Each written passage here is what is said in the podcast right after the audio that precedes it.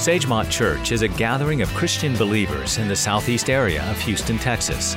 Today's message is from our senior pastor, Dr. John Morgan. Today we have an opportunity to hear a modern day parable. You do know what a parable is it's an earthly story with a heavenly meaning. Jesus often used parables. Today I'm going to use a parable. I'm just going to tell you a story.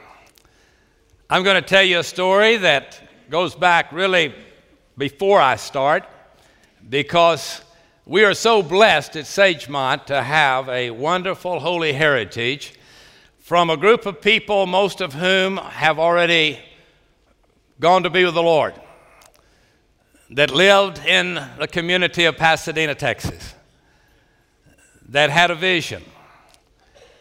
And I want to take you back and tell you the story.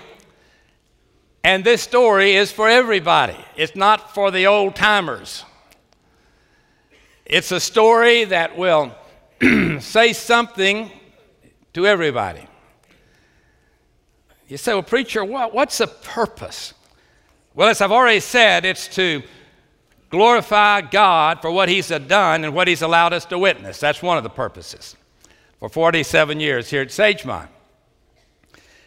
It's also an opportunity for us to uh, allow the members of Sagemont that go back for years to see the result of their obedience of years ago, of some decisions that were made four decades ago. It'll give the young people, and we welcome those that come over from our contemporary service today and I wanted them to come because I want the young people to know what their inheritance is.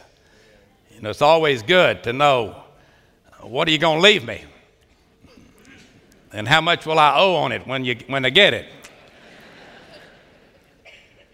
I want the young people to pick up on some stories. stories that go through three generations of being in the right place at the right time. Certain people married, Certain people met friends that they still have because they were walking in obedience to the Lord. I tell this story because I want some of you that turned out the church a long time ago, you turned away.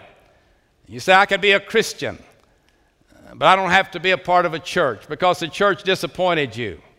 Many of you that are watching today, on the internet may be in that situation that somewhere along the road something happened to you in a church setting and you walked out and said, If that's the church, I don't want anything to do with it. If you're a newcomer at Sagemont, we want you to find out what you've gotten into. Now, we warned you before you came don't join this church till you know what you're getting into. But don't walk away till you know what you're walking away from. And then I want to encourage believers all over the world that if you will walk by faith instead of by sight, if you will take God at His word, it doesn't matter whether you're in New Zealand or in Zimbabwe or in Germany or where you might be, in another city right here in the United States, God's people are promised a promise by God that if we will do certain things, God will do certain things. Let me give you the text of the morning. Why don't you just stand with me as I briefly share with you two scriptures if you're here in the auditorium? Matthew 16 and 18. Jesus is speaking. He says, I say also unto you, Thou art Peter. Upon this rock I'll build my church, my church, and the gates of hell shall not prevail against it. I want you to listen to Second Chronicles 16 and 9. For the eyes of the Lord run to and fro throughout the whole earth to show himself strong in behalf of a people whose heart is perfect towards him. Now, there's a couple of promises there. Number one, the Lord promised, it's my church. It's my church. It's my bride. Before you say, I don't have any use for the church, the Lord would say, Be careful, that's my bride you're talking about. And then I want you to see that it doesn't matter who you are or where you live. If you will obey the scripture, God's promise is not to just a group of people numbering 16 in the southeast part of Houston, Texas, but the promise is to whosoever will. It's the same promise of salvation. Whosoever will may come and drink of the water of life freely. Would you be seated? I want to tell you the story. Someone has said everybody likes a good story. This story will show you what a mighty God we serve. This story will show you that we live in a day of miracles, that the day of miracles is not over. I want to try and share with you the next five weeks a story that is unprecedented, a story that will affect several generations. And I want you, as I tell you the story, to connect the dots. I want some of you to be thinking, why are you even sitting here today? Why are you here? Did you just happen to drop by, or maybe you saw a cross out on a freeway? We'll get to that in a few Sundays. Maybe a friend invited you. Maybe you'll pick up on where that friend was 30 years ago and what happened to that friend 30 years ago that's allowing you today an opportunity to have a brand new life. Because what God's done for others, He'll do for you. Anytime you're a part of a family, you want to know the history of the family. You're thinking, well, preacher, I, am just not sure if I ever, ever, ever want to be a part of a church again. I've been burned. I have seen so much go on under the auspices of being a church, and I don't know that I can ever give it another try. Could I just tell you that if you are willing to consider being a part of God's family and God's church, old things can pass away and a new life can be- begin for you this very day. When the Lord said, I will build my church, my church will be here when I come back again.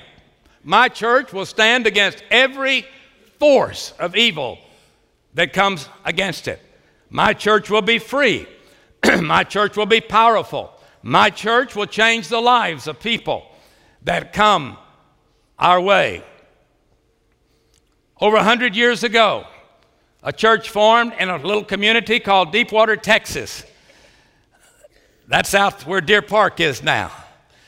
That little church formed with a group of mission minded people and ultimately became a Southern Baptist church and ultimately became the First Baptist Church of Pasadena, Texas. The history of that church is a very, very rich history. It was in that church where I got saved.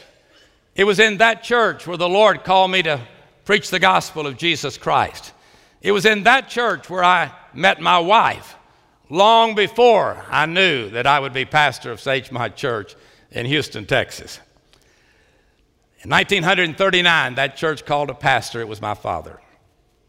My father came from Gregson, Texas, and he was pastor there for one third of a century. And when he came there, he had two things on his heart. Number one, that the church would be a strong minded mission church. Missionary minded, I should say. In other words, this church would have more in mind than just building themselves, but that they would reach out and touch the world with the gospel. One of the things they did was to start a church, as was my father's vision from the Lord, in every part of the city of Pasadena, Texas. As it began to grow, the ship channel being open and industry popping up, as that church began to grow, long before NASA, every time the church would get a thousand in attendance, they'd start another church. If you know anything about Pasadena, you've probably heard of the Richey Street Baptist Church, the South Avenue Baptist Church, the Second Baptist Church, the South Main Baptist Church, Maybe you don't know about the Satsuma Gardens Church. That was on Red Bluff Road. It was for the very few Hispanic people that lived in the city of Pasadena. And they built a little church out there, called a full time pastor, gave the building to the church, and that was what was accomplished there. But then, as the years came, things began to change as they said it's time to build another church. So they'd bought a piece of land out on Red Bluff Road. I don't know if you've been down Red Bluff, but you will maybe see in some of the areas where their property was, it wouldn't have been the ideal place to build a church. But during the time, as the things began to change, Pasadena was an incredible city. Let me tell you something you may not know about Pasadena. Pasadena voted five to one, five to one, to prohibit beer and alcohol to be sold in the city limits of Pasadena, Texas. The churches bonded together with the schools and with the police department and voted five to one to not allow alcoholic beverages to be uh, sold or drunk in the city of Pasadena, Texas.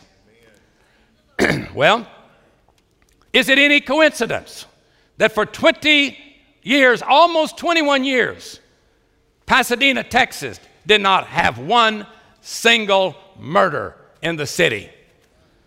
But of course, they began to grow. And just like what happened in Friendswood, Texas, when the Society of Friends, the Quakers, moved to that settlement, and what a wonderful city they had. But as the outside world came here, the vote began to change, and the people said, We want the sin back. And with the sin came the murders, and the drugs, and the prostitution, and the burglaries. And just go back and check the records. There's something to be said about abstain from all appearance of evil. But in that time, many of you that are here may have come to Pasadena because of the school district. Matter of fact, right here in Sagemont, people would buy a house on the side of the street that was in the Pasadena Independent School District. They didn't want the house across the street because they wanted to put their kids in the Pasadena School District. Well, this property was out there, and the church decided that's not the place. So they sold the property for cash, and about the same time, a company in Houston called the Ayrshire Corporation. They called the First Baptist Church and said, We are starting a little community in Southeast Houston. And there's not much out there now, but we want to have some good schools and at least two good churches. And we have set aside 5.46 acres of ground for two different churches. Each one would have 5.46 acres of ground. The Presbyterian Church had bought the first track. The First Baptist Church was offered the second track. They bought that track. Those two tracts of land are right next door to each other right now on Hughes Road, just south of the HRA auditorium. Those pieces of land cost $48,000 each, or $8,500 an acre. So they took and bought the land, paid cash for it. And the next decision was to build a building. So they built a 10,000 square foot building at $128,000 and then to furnish it, which pushed it to 160,000. Now, during that time, the church, the First Baptist Church, as was their custom, borrowed the money from the Baptist Church Loan Department of our state convention at 6% interest, 15 year payout. And that land was going to have to be um, paid for over a 15 year period of time. But the church said, We will underwrite that loan. They signed for that loan, and then the word was out of the payments on that, and the payments were $1,350 a month. Now, I'll get to that again in a minute, but let me tell you something the entire budget was 2700 dollars a month. Now, when your payments on your debt are 50% of your whole budget, you got a problem, whether you're a church or whether you're an individual. Well, it came time for them to call a pastor. This is the only personal things I want to say, but real quickly, especially for those of you that are new. I had gone to the Pasadena schools, Cruz Elementary, Jackson Junior High, Pasadena High School. I went off to Baylor University, played baseball, and then went to Southwestern Baptist Theological Seminary. I pastored two churches, one in Greenvine, Texas. If you have a farm up around Burton or Brenham, you know where that is. It was a German Baptist church. I didn't know. I thought all the world was Southern Baptist. So I was, I was their pastor six months. Didn't know I was in, not in a Southern Baptist church, but uh, it ended up being a great blessing, I promise you. But while I was at Baylor, I pastored there. When I went to seminary, I pastored the uh, Posey Baptist Church in Sulphur Springs, Texas. I remember when I went there to the first meeting, that uh, to the first deacons meeting, the deacons told me real quickly, we want you to be our pastor, we want you to love us, take care of us, but everybody that's going to get saved in Hopkins County that lives in this part of Hopkins County already is. and we visited them all, and so we want you to take care of us. And so I, uh, in fact, one of the men said to me and said, if you'll just follow me and listen to me, you'll never have a problem. I said, well, what happens if you die? He said, nobody ever asked me that question. Well, I'm glad I did because he was the first man to die in the church after I became the pastor. I had preached a revival east of here towards Beaumont at a county seat church. We had had an incredible revival meeting. 37 adults had given their heart to Jesus Christ. They were without a pastor. And at the course of the meeting, and God began to move, and when it was over with, they told me, We've just built a new parsonage right next door to the church, and we'd like for you to pray about becoming a pastor, our pastor. Well, I went back to the seminary, and uh, Beth and I were married. We married after we graduated from Baylor, and my precious wife uh, has been the strongest strength of my ministry. There were a lot of trees out there, and I remembered that when I got a call one night from a man named Gene Alexander. Gene Alexander called and he said, We have voted at, at Sagemont, I mean, at, at, First Baptist Pasadena, to start a church in a little community called Sagemont. And the committee was talking, and we're unanimous in that we want you to come down here and look and consider being the pastor of our church, of our mission. So we have uh, 16 people that are willing to go from First Baptist Church out there to start that mission. They live out in that area. So I came down. I stood over here with him uh, where the annex is. And we looked out here, and there was a lot of trees where this building is right now, but most of this country was rice farms. Geese were here, ducks were here, muddy roads were here. And uh, as we came out uh, to look, I didn't tell you this, that they flew me in here on a Trans Texas Airways, TTA. They flew the mighty DC 3 that helped win World War II. That's the reason I'm still hard of hearing, is from sitting there. Round trip ticket was $22. As we came in the subdivision, before we got down here to the annex, Mr. Alexander said, I want to show you the beautiful homes that they're building out here. And they were trying to impress me, and I was impressed. Because I went down Sagewood, there were five model homes. They were ridiculously priced. Those houses uh, went all the way from $13,500 each up to $19,200 each. Matter of fact, the payments were so expensive $145 a month. Can you imagine such a thing? $145 a month house payment. but he began to tell me how that NASA was opening. A lot of people were moving in here from Huntsville, Alabama, from Merritt Island, Florida, and Beth became the first receptionist for NASA. NASA was not out at the Johnson Space Center, it was down here across from Gulf Gate. And the nine original astronauts, she had the privilege of being their receptionist at the front door of that building. I was glad I was able to hold on to her during that time. I thought she might, you know, fall in love with somebody else, you know, that's going to take her to the wild blue yonder or whatever.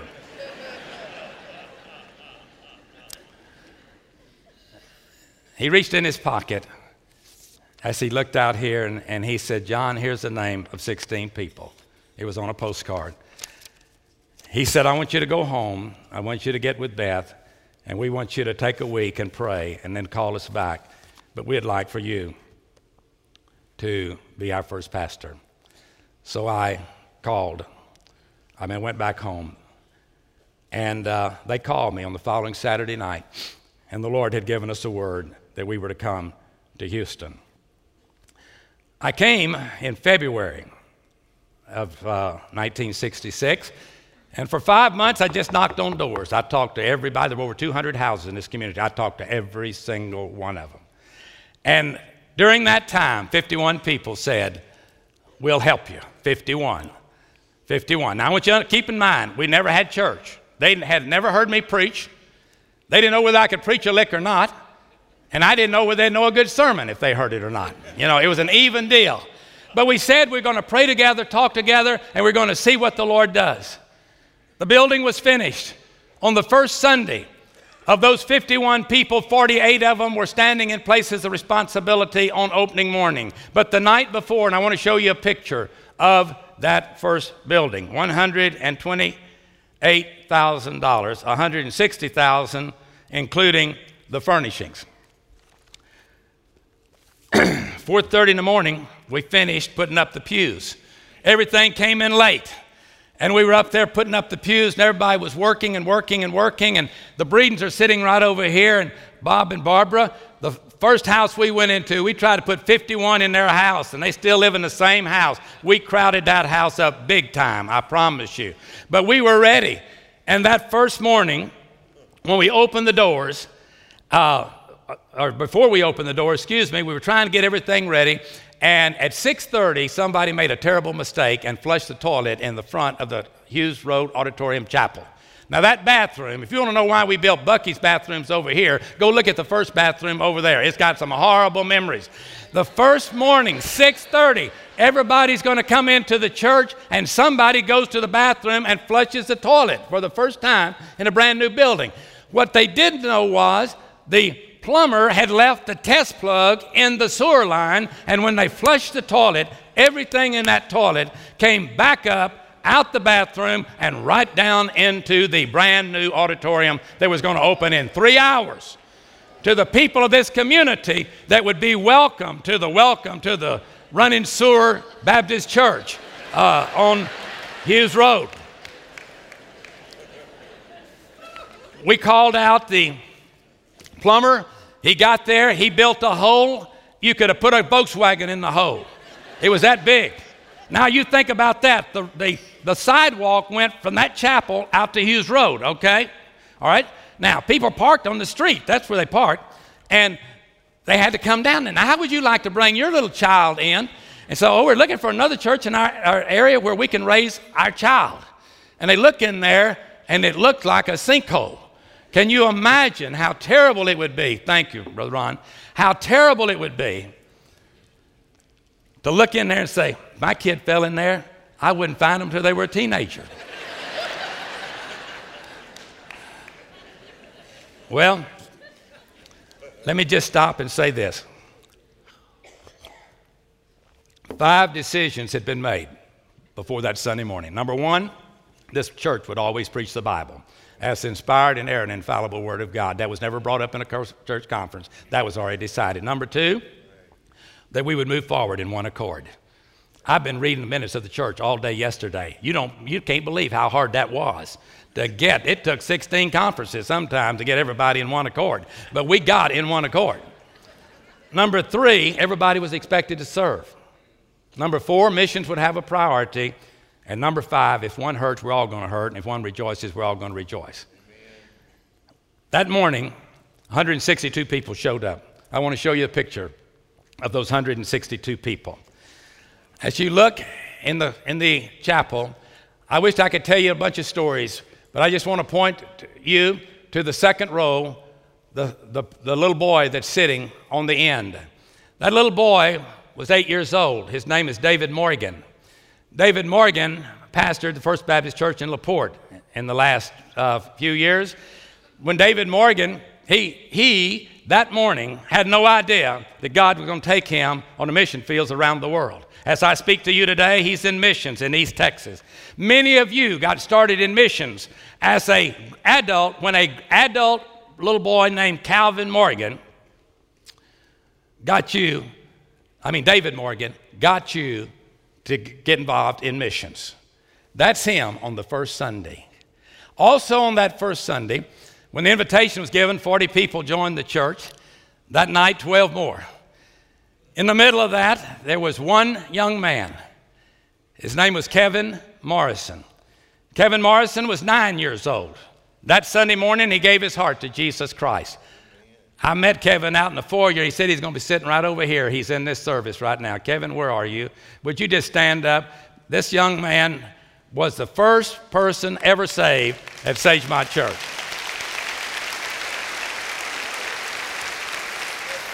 Now, folks, time will not allow me to tell this story. And I've got a dozen to tell just like it, and we're going to have another meeting later on. And I'm going to connect the dots. Some of you know a young man named Jonathan Morrison because Jonathan Morrison has given his life to the mission field and, and had, has been there, you know, out there serving in some of the toughest, Ethiopia, some of these tough places of the world. While on a mission trip, he met a woman that came to the mission field. She saw Jonathan and said, I got a daughter back in Georgia. Sure would like for you to meet her. well, he did, and they both I doed it, and they got married, and uh, I believe we're going to live happily ever after. And Jim and Ann are there, the whole family back there. Let me tell you, one after another, you can connect the dots. When did it all happen? When an eight year old child gave his heart to Jesus Christ. Uh, excuse me, a nine year old child gave his life to Jesus Christ. And one after another, after another, after another. That's the way it works, folks. That's what the Sagemont story is all about. People didn't just walk here and here one day and say, Ooh, we got a church. Well, you know, we didn't put up billboards and said, Whosoever will come. We did put a sign out in front, had movable letters. Let me just show you quickly the people that joined the church on that first Sunday morning. You'll see we covered the hole up while they were inside the church. we didn't do very good at it, but anyway, we got it covered up. And if you look over to the left, the pastor and his wife are standing there, just a little close up picture of the pastor and his wife. Uh, you'll, you'll notice that we haven't changed a bit.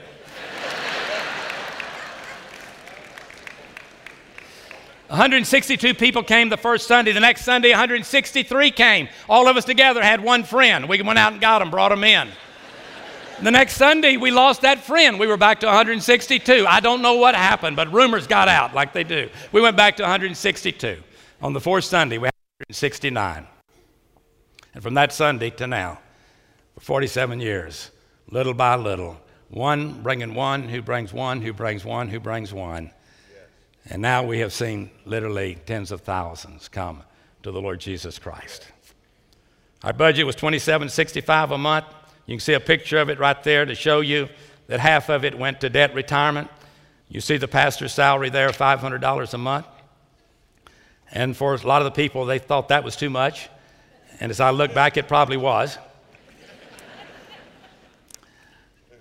The total year budget was $33,000.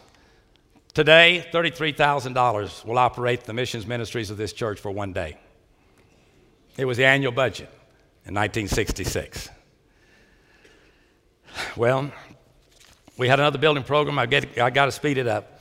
We had, we'd had already had 167. We bought, built our first children's building. It was, it was 20 by 30. Cost $2,500. 45 people showed up the first day to help us build it. Second day, 17. Third day, three. And for 45 days, we learned that people working NASA don't like to work with their hands that much. But for $2,500, but I want you to keep this in mind because it plays into the story. The first building this church built was a children's building. And there's some more of them coming. Why? Pick up on it early. Children have always had first place in this church because Jesus said they're the greatest in the kingdom of God. And that story plays out through all of the church's history. That little building had two commodes in it, can you imagine? And I mean, you just turn them loose in there and hope they survived until mom and daddy could come and and picked them up. Well, as we continued to grow, the debt grew $350,000, $400,000. And uh, we were pushing people out the walls. And it was time for us to, we built a second building. It was $160,000. We sold church bonds, we sold them ourselves. And uh, those were sold in about three weeks. So now we had two uh, debts one to the church loan department, one to bonds. And we still needed some space. So, what we did, we got together and we built what's called a gymatorium. That we named it. Nobody had gymnasiums in those days. And uh, people said, nobody will come. You know, you know, if you're an intellectual, you're not going to sit in a basketball arena and go to church with no stained glass, no chandeliers, no pipe organ. You know, how's that going to work?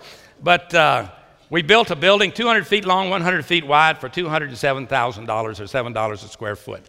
We painted that building ourselves. We painted it and saved the church $18,000 in three and a half hours when all the people came up here and we just ate fried chicken, mashed potatoes, homemade ice cream, and worked till we painted the whole building. Moved in. A little bit later, we finished 5,000 feet upstairs. And that cost $7 a square foot. That was a tremendous amount of money back in those days. But God provided the funds. Now, on the first Sunday, 900 people came when we opened that building. In the next three years, our church was the fastest growing church in the state of Texas. And everybody started building gymatoriums. they thought that was the key. It was kind of interesting, young people. I had a basketball goal over my head. And with that basketball goal over my head, it had a ring, you know, a hoop. So I had a halo over my head for 11 years preaching in there. And you know, we were reaching unchurched people. They didn't know how to act. They didn't know how to say, Praise the Lord, hallelujah, glory to God. They didn't know how to do that. But when you make a point, you know, somebody jump up and holler, Two. that meant you scored on that one, okay? But, folks, we had more fun you can imagine. We played dodgeball, volleyball, ate in there, buried people in there, married people in there, worshiped people, uh, worshiped in there. I mean, it was an unbelievable thing. But then we need another building. Very quickly, let me move to, to what happened. 1975, we read the Bible through as a church family. During that year, Jerry Falwell and others just reading the Bible through, I came across the scripture in Deuteronomy chapter 2, verse 12. And then I came across it again in Deuteronomy 15, 6. I had never, ever remember reading those verses. Now we're fixing, we're, we're owing $600,000 plus, and we're fixing to go into more debt. I read those scriptures. Let me just read it to you. The Lord shall open up unto thee his good treasure, the heaven to give you rain, and to thy land, and into thy season, and to bless all the work of your hand. And thou shalt lend unto many nations, but thou shalt not borrow. God told Moses, Don't you borrow any money. I'll take, I'll take care of you. It's okay for you to help others, but don't you borrow. I'd never seen that before. I was elected moderator of Union Association at the same time, largest association of Baptists in the United States. I'm not bragging on myself. I missed three meetings. That's the way I got elected to be the leader. That's, that's what happens sometimes around church life, okay? But when I found out I was leading it, I went and studied what happened. Go back 1975. 280 some odd churches in Houston. Those 280 churches that year gave $3.5 million to world missions. $3.5 million to world missions. That's a lot of money then. But let me compare it to something. Same churches, same year, gave $4.4 million to the secular financial institutions in the form of interest, not payments on a building, but in the form of interest. I said that day, something's wrong here. Anytime you're giving more money to the world than you are to tell the gospel of Jesus Christ, something needs to change. And we came back to Sagemont, and I talked to three of our men. And I said, I believe God is impressing us not to ever borrow any money again. You should have seen their faces. all Baptist deacons, all used to using their head. I never have found that scripture in the Bible. God expects you to use your head. But some feel like, you know, that He wants us to do that. But we went into that situation that night, and I said, guys, I don't believe God wants us to borrow any money. Ever. Pay off the debt we have, which is about $660,000, and just trust God for the, for the future of the church. One of them said, I don't think it's reasonable. I said, That's good. God's ways are higher than man's ways. We may be on to something. That's a good positive comment. We're going to do something not reasonable. The other one did not think it was practical. I said, Ooh, not practical. I'll even like that better. It's not going to even be practical, it's going to be miraculous, it's going to be supernatural. And then the third one, who was the deepest thinker, said, Well, Pastor, I think I should support it, but what's going to be the backup? I said, now the program is Philippians 4:19. My God shall supply all of my need according to his riches in glory. And you're asking me what the backup's going to be. He said, I'll withdraw my question. I gave them 30 scriptures to take home with them. I'm glad they didn't come to a unanimous agreement because it had taken me two years almost to call that meeting. They went home. They read the scriptures. Not one building program in the Bible is ever, uh, ever done with borrowed money.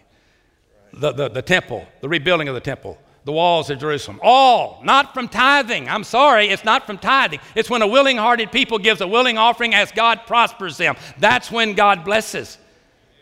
We went to the deacons meeting, they asked the same three questions. When I got to that third one, I answered the same way. Now we had to have a church conference. By the time it got to the church conference, the word had gotten out of the deacons meeting. Now you can ask the pastor anything about this idea that he's come up with, but don't ask him about any backup because you don't want him answering you on the floor of the church. Just trust me, you don't want him to bring that up. So nobody asked the question. And we voted unanimously to get out of debt. 13 months later, this church was out of debt. From that moment till now, we've never borrowed a nickel. Not for, not for interim financing, not for three days, not ever. Not ever. Our first year's budget was $33,000 a year, and I was all day long here going through the records. Our church has given over $33 million to world missions. That's the difference in a debt free church. That's the reason you don't bow down to the gods of this world, but you just simply trust the Lord to do what He said He would do. As we began that day to go by cash, something happened. It was a very traumatic thing. I want to close by letting you watch. We have four minutes. I may keep you a couple minutes over because you must see this. I want to take you to the moment when God came down on this church in a way more powerful than you can believe. We said we were going to get out of debt. Anytime you promise God something, He'll test you. And if He won't, the devil will. Our church had just called Bill Moore to be our associate pastor, the position Brother Chuck holds now. A lady came into our church. She had had a horrible, horrible background. Her name was Mickey Lightfoot. Mickey Lightfoot had had 18 major surgeries in her colon. She had adhesions, and they kept taking it out, taking it out, taking it out. She came, and three weeks later, on a Wednesday night, on a Tuesday night. She was out in my driveway, 11227 Sage River. Her daddy, Mr. Harris, was a deacon. He said, Mickey's in the car. And she is, uh, they won't let us in the hospital. And said, I'm afraid she's going to die. And would you pray for her? I went out the front door, right over to the driveway. I looked in at a lady, it looked like she was eight months pregnant. I prayed with her, and while I was praying, she passed out. I said, Mr. Harris, you put her in the, the hospital had extended their services as long as they could. And they said, we cannot take her back in. I said, Mr. Harris, you head for the, for the Galveston County Memorial Hospital. And I said, I know a couple of nurses down there. You take her down there, and I will assure them I will personally pay the bill until I can get our deacons together. I got on the phone in a matter of just a little while, less than two hours. Every deacon in this church met at the church. Those deacons met. One man said, what are we going to do? She's only been here three weeks. We don't know what we're getting into, no insurance, but the, but the doctor said she'll die in 24 hours.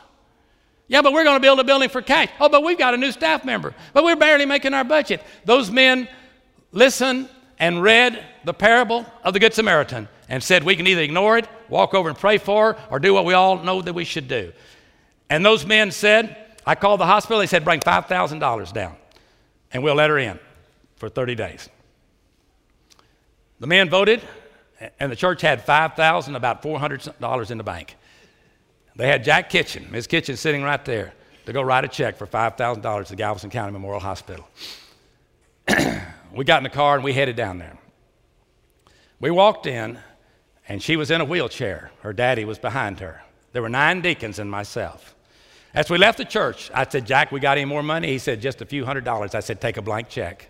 Take a blank check because I bet they're going to want something else. So we walked in the hospital. She was all slumped over in that chair, but she looked up like this and she began to smile. And we quickly, understanding the urgency of the moment, I went up and the lady, I said, please get her in the hospital. Please get her to surgery. We're here to pay the bill. And uh, then the lady said, Well, just a minute, let me go get the manager. So the manager came out, and I told him who we were. I said, I'm John Morgan, pastor of Sagemont Church. These are our deacons. This lady's a member of our church, and we're here to take care of this bill. And he said, Well, I tell you what you do. He said, You give us $500 and stand good for the bill for 30 days, and we'll let her in, and the surgeon is here to do the surgery. I said, Jack, come here a minute. I said, Get out that blank check and don't let that $5,000 one fall out of your pocket.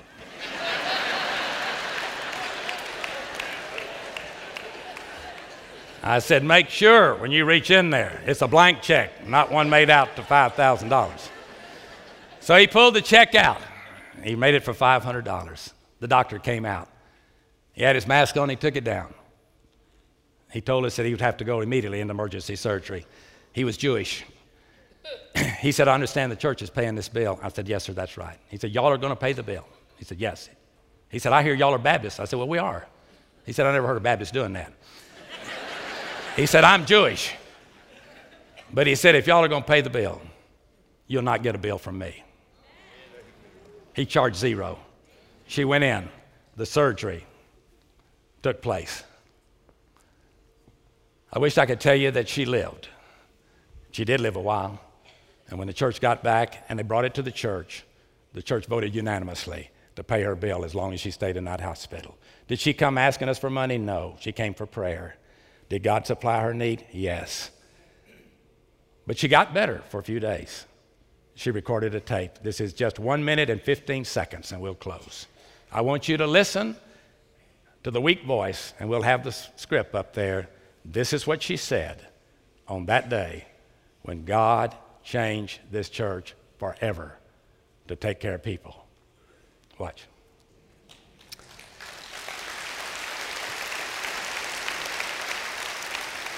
Just a moment before you move.